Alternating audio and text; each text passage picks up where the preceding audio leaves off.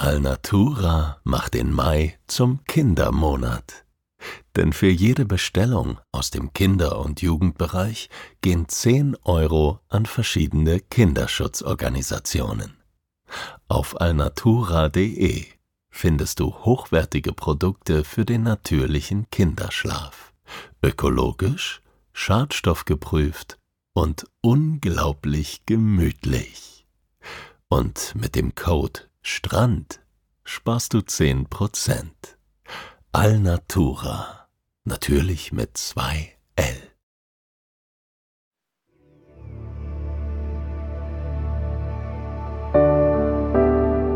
Schlaf gut. Träum was Schönes. Das waren die Worte meines Vaters.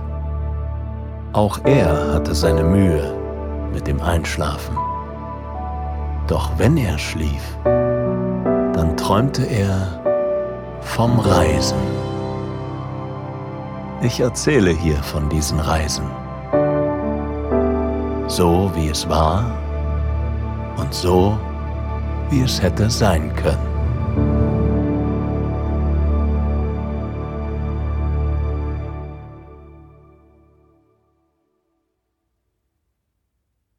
Durch das sich langsam verfärbende gelbe Blätterdach fallen die ersten Strahlen Morgensonne auf das Bächlein, das sich wie eine glitzernde Schlange durch den verwunschenen Garten windet. Das froschgrüne Moos auf den Steinen am Ufer des plätschernden Baches sieht in diesem zarten Licht so weich aus, dass ich am liebsten meine Wange daran schmiegen möchte.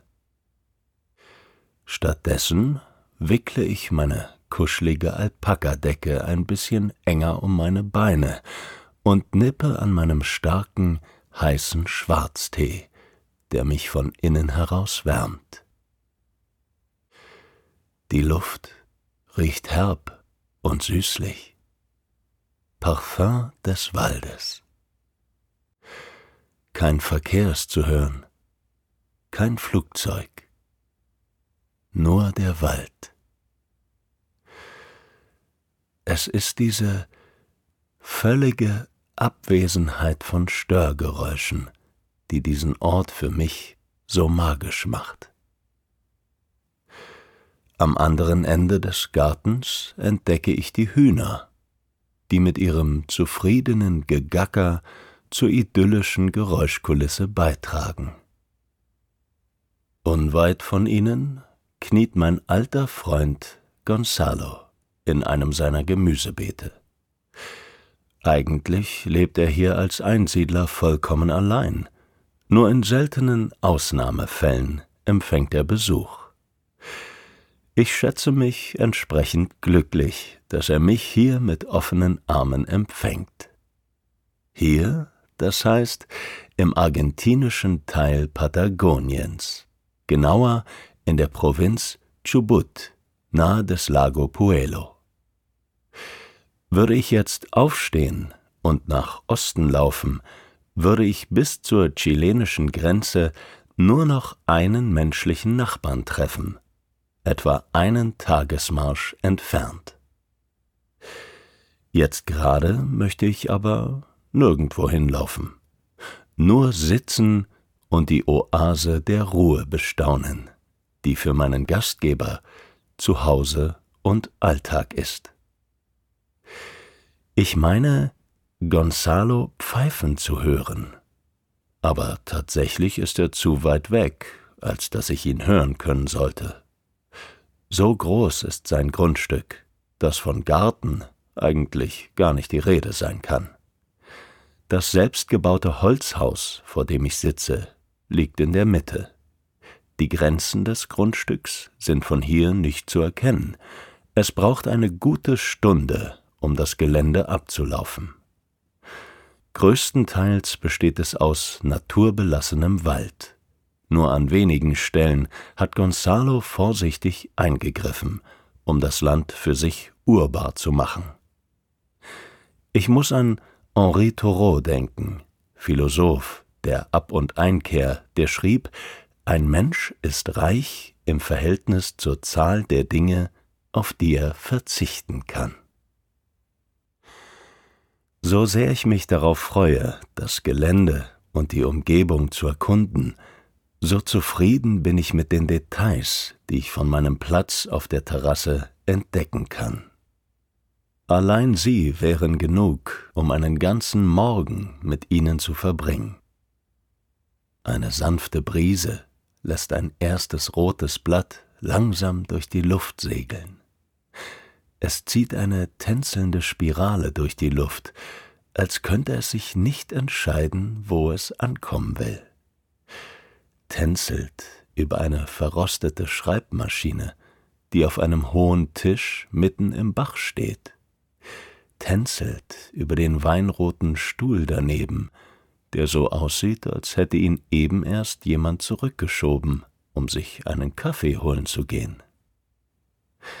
Und schließlich landet das rote Blatt im glasklaren Bach, der sich wohl aus den naheliegenden Bergen speist, wird von ihm aufgefangen und durch den Garten getragen unter der kleinen rot bepinselten Holzbrücke hindurch, die vor nassen Füßen bewahrt, wenn wochenlanger Regen den Bach zum kleinen Fluss werden lässt. Dann verschwindet der rote Bote des nahenden Winters aus meinem Blickfeld. Ich kann mir kaum mehr vorstellen, dass in Europa jetzt der Frühling Bäume bedeckter und flanierende Beine nackter werden lässt. Bevor ich weiter darüber sinnieren kann, kommt Gonzalo mit einem Korb voll erdiger Kartoffeln auf mich zu. Dazwischen liegen einige Eier, an denen Dreck und einige Federn kleben. Desayuno? grinst er mich an. Por supuesto que sí. Und wir braten die Eier, schlagen uns die Mägen voll und stärken uns für den Tag im Wald, den wir vor uns haben. Als wir in den Wald aufbrechen, hat die Sonne an Kraft gewonnen, als hätte auch sie gut gefrühstückt. Ihr Licht lässt die Umgebung von ihrer besten Seite strahlen. Überall sprießen kleine, hellbraune Pilze aus dem Waldboden hervor. Sie wachsen in regelrechten Kolonien, angeordnet wie Traubenreben. Ihre Schirme sind gemasert und an den Rändern gerillt wie Muscheln. Ich atme tief ein. Die Nuancen des Geruchs ändern sich mit beinahe jedem Schritt, und es fällt mir schwer, den Grundgeruch zu greifen. Meine erste Assoziation war die mit einer frisch geöffneten Tüte guter Kaffeebohnen. Und der Gedanke, durch Bohnen zu stapfen, stimmt mich vergnügt. Außerdem, mit Gonzalo zusammen zu sein, ist für mich wie ein Upgrade vom Alleinsein. Es ist, als würden wir ohne Worte kommunizieren können als wären wir stetig verbunden und im Kontakt. Niemals fühlt sich das Schweigen unangenehm, nie das Reden erzwungen an. Das größte Geschenk daran, beieinander allein sein zu können, ich kann mit all meinen Sinnen im Jetzt sein, mich ganz auf mich und meine Umgebung konzentrieren. Da sind anmutige, grünschöpfige Koniferen, die mich an Lebensbäume erinnern. Ihre Stämme sind gräulich bis rotbräunlich fein geschuppt, die kleinen farnartigen Zweige an der Unterseite fast bläulich gestreift. Von ihnen geht ein besonders angenehmer Geruch aus, der mich gleichzeitig an Urlaub und an besinnliche Winterabende am Kamin denken lässt. Da ist überall gelbes Laub auf dem feuchten Boden, und da sind kleine, immergrüne Bäume, deren Rinde mit Moos bedeckt ist. Die Palette der Grüntöne ist noch eindrucksvoller im Kontrast zu den warmen Gelb- und Rottönen des Laubs. Gonzalo erzählt mir mit einem liebevollen Lächeln, dass die unscheinbaren Blüten von Chin Chin im Sommer so intensiv nach Vanille und Schokolade riechen, dass er zu dieser Jahreszeit immer etwas Süßes bei sich trägt, wenn er in den Wald aufbricht. Ich streiche mit meinen Fingerkuppen über das Moos an der Rinde. Es ist unfassbar weich, aber das sternenartige Muster ist trotzdem spürbar. Gonzalo deutet in den Wald abseits des Pfades. Ob ich dabei sei, ein paar Pilze suchen zu gehen, fürs Abendessen. Jetzt betreten wir wildes Terrain. Jetzt wandern die Augen nach unten. Und erst jetzt entdecke ich die Unmengen an Insekten, die den Boden bevölkern. Da sind diverse Käfer, die ich noch nie gesehen habe. Da sind verschiedenste Ameisen, die geschäftig ihren Aufgaben nachgehen. Eine besonders breite Straße führt einen recht dünnen Stamm entlang, der ebenfalls noch grüne Blätter trägt. Nicht nur Menschen mögen Maki, sagt Gonzalo grinsend. Dunkel erinnere ich mich an Superfood-Werbung, und werde in dieser Assoziation bestätigt. Ganz oben an diesem riesigen Strauch wachsen Maki-Beeren, die in Europa als teurer Snack der Extra-Gesundheitsklasse gehandelt werden. Das Ernten sei extrem aufwendig, erzählt Gonzalo, lohne sich aber wirklich. Aber wir sind heute mit mehr Bodenhaftung unterwegs. Schließlich wollen wir Pilze finden. Am Boden zeigt mir Gonzalo einen kleinen Pilz, der so stechend lila ist, dass ich mir kaum vorstellen kann, dass er essbar sein soll. Als ich ihn berühre, bestätigt sich dieser Eindruck. Er fühlt sich sehr feucht an, nahezu etwas schleimig, aber angenehm. Gonzalo lacht, als er sieht, wie ich unwillkürlich mein Gesicht verziehe, als ich den ersten Pilz abschneide und in den mitgebrachten Jutebeutel packe. Glaub mir, sie schmecken, wenn ich sie zubereite. Also vertraue ich ihm, widme mich dem Sammeln der lila Hüte, während Gonzalo sich unter den Kiefern auf die Suche nach den anderen Pilzen macht, die weniger anfängertauglich, da leichter zu verwechseln sind. Je mehr Pilze ich sammle, desto angenehmer finde ich das Gefühl des feuchten Films auf meinen Fingern. Die weißen Lamellen an der Unterseite des Schirms sind weich und geben unter meinen Fingerkuppen nach, wie ein Trampolin unter Kinderfüßen. Irgendwann winkt mich Gonzalo zu sich. Er steht vor einem großen Baum, der noch grüne Blätter trägt und so aussieht, als würde das auch den Winter über so bleiben. Als ich den Kopf zum ersten Mal wieder gen Himmel richte, wird mir kurz schwindlig. Nach dem Fokus auf den Waldboden ist die Höhe des Baumes noch beeindruckender. Er ragt sicher dreißig Meter in den Himmel empor. Knorrige Auswüchse verbinden die unteren Astgabelungen mit dem unteren Teil des Stammes. Sie erinnern mich an Elefantenknie. Und genau dort, an diesen Knien, wachsen knallorangene, knubbelige Pilze. Sie erinnern an eine Mischung aus Schwämmen, Bienenwaben und Orangen und drängen sich dicht aneinander, als würden sie frieren.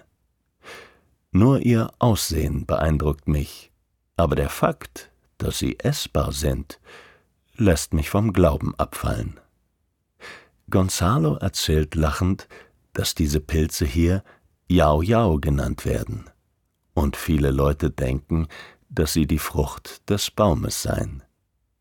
Eigentlich seien sie aber Parasiten für den Baum, und wir könnten sie mit extra gutem Gewissen ernten. Und das tun wir, füllen unsere Beutel mit den Schwämmen auf, die wir vorsichtig von der knorrigen Rinde lösen. Mit randvollen Taschen gehen wir einige Schritte. Nur langsam gewöhne ich mich wieder daran, nach vorn statt nach unten zu sehen. Und plötzlich lichtet sich der Wald. An der Baumgrenze windet sich ein atemberaubender, breiter Fluss durch die Landschaft. Wir treten an seine Ufer, die von weidenartigen Bäumen mit knorrigen Stämmen flankiert sind. Das Pilzesuchen hat mich empfänglich gemacht für die Nähe, für die Details. Hier bricht die Weite wieder in meinen Blick und meine Gedanken. Die Schneise des Flusses eröffnet mir, wie weit sich diese Wildnis zieht. Am Horizont erheben sich majestätisch die schneebedeckten Anden. Das Gefühl, dass noch so viel Schönheit in meinem Leben vor mir liegt, erfüllt mich. Eine sanfte Brise kommt auf. Sie streicht durch die hängenden Äste eines besonders knorrigen Baumes. Ich bleibe stehen. Atme tief ein und aus. Die Äste scheinen den Boden sanft kitzeln zu wollen, als würden die Blätter den Abschied bis zum nächsten Frühjahr möglichst zugewandt einläuten wollen. Gonzalo ist ebenfalls stehen geblieben. Als sich unsere Blicke treffen, erzählt er mir die erste Geschichte, die ihm zugetragen wurde, als er aus der Stadt in seine Einsiedelei zog. Die alten Siedler hätten ihre wichtigen Geschäfte nur unter dem Blätterdach dieses Baumes getroffen, der hier Mai Ten genannt wird. Denn unter seinen Zweigen, so die Erzählung, könne nicht gelogen werden. Ich trete unter den Baum und sage, es ist wunderschön, hier sein zu dürfen. Gonzalos Hand drückt meine Schulter, wärmt mich von außen und innen stimmt mir wortlos zu. Dann kehren wir um. Das Nachmittagslicht hat den Wald verwandelt.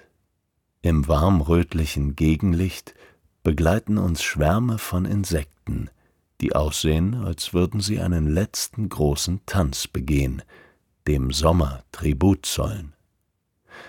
Mit all den Namen für die Flora im Gepäck ist unsere kleine Schneise durch den Wald wie der Weg durch die Siedlung meiner Kindheit, in der ich dauernd den Arm heben könnte, um vertraute Gesichter zu grüßen. Der Bachlauf verleiht mir Orientierung, so dass auch ich ab und an vorausgehen kann. Erst an der Haustür merke ich, wie erschöpft ich bin. Im Kamin ist noch die letzte Glut vom Vormittag, auf der wir neues Feuer entfachen. Schon bald ist es muckelig warm im Häuschen. Als der Kaminboden wieder vollständig mit Glut bedeckt ist, werfen wir die Kartoffeln hinein und beginnen, die gesammelten Zutaten zuzubereiten.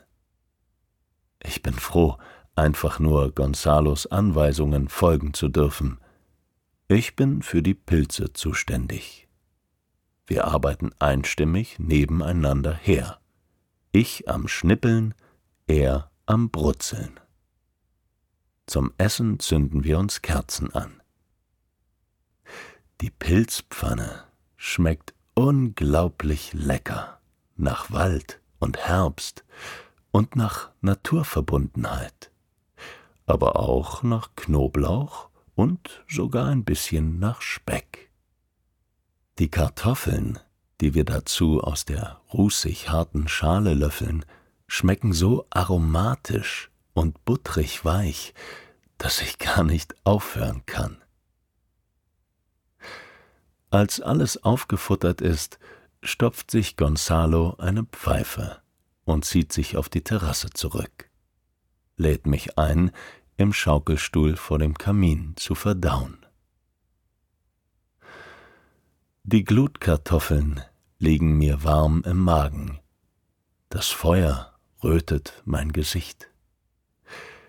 Das Knacken des Feuers im Kamin vermischt sich mit dem urigen Knarzen des Schaukelstuhls, auf dem ich sanft wippe.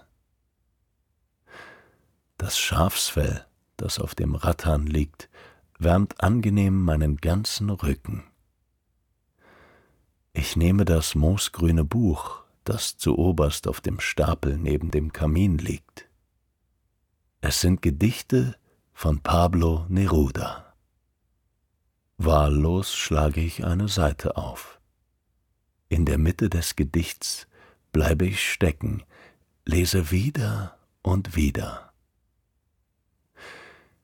Ich falle in den Schatten, in die Mitte von zerstörten Dingen, und ich beobachte Spinnen und weide Wälder von geheimen, unfertigen Wäldern. Und ich gehe zwischen nassen, zerrissenen Fasern zum lebendigen Wesen von Substanz und Stille. Während ich zwischen den Fersen zerfließe, beginnt Gonzalo auf dem Schaukelstuhl auf der Terrasse Klarinette zu spielen. Der Mond ist fast voll, schenkt ihm einen Scheinwerfer aus silbernem Licht.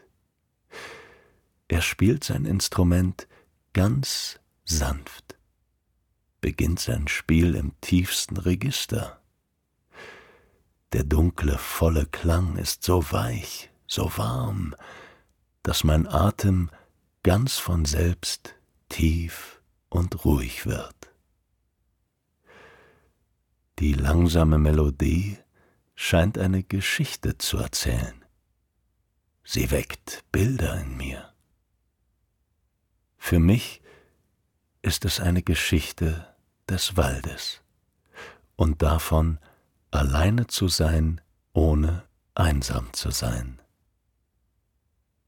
Ich schließe die Augen und genieße, wie sich das Knacken des Kaminfeuers mit der Musik vermischt. Ich lasse die Wärme durch meinen Körper fließen, bis in die Zehen, bis in die Fingerspitzen. Ich bin vollkommen ruhig. Alles, was meine Sinne heute erfahren durften, wandert noch einmal durch mich hindurch. Die Geschmäcker des eingeheimten Waldes wandern über meine Zunge. Der Geruch der herben Luft wandert durch meine Nase. Und die farbenfrohen Bilder wandern an meinem inneren Auge vorbei. Ich atme tief ein und aus. Atme mit dem Rhythmus der Klarinette. Das Schaukeln des Stuhls wiegt mich behutsam. Und langsam, ganz langsam, gleite ich in die Weite der Träume hinüber, die mit offenen Armen auf der anderen Seite meiner Sinne auf mich warten.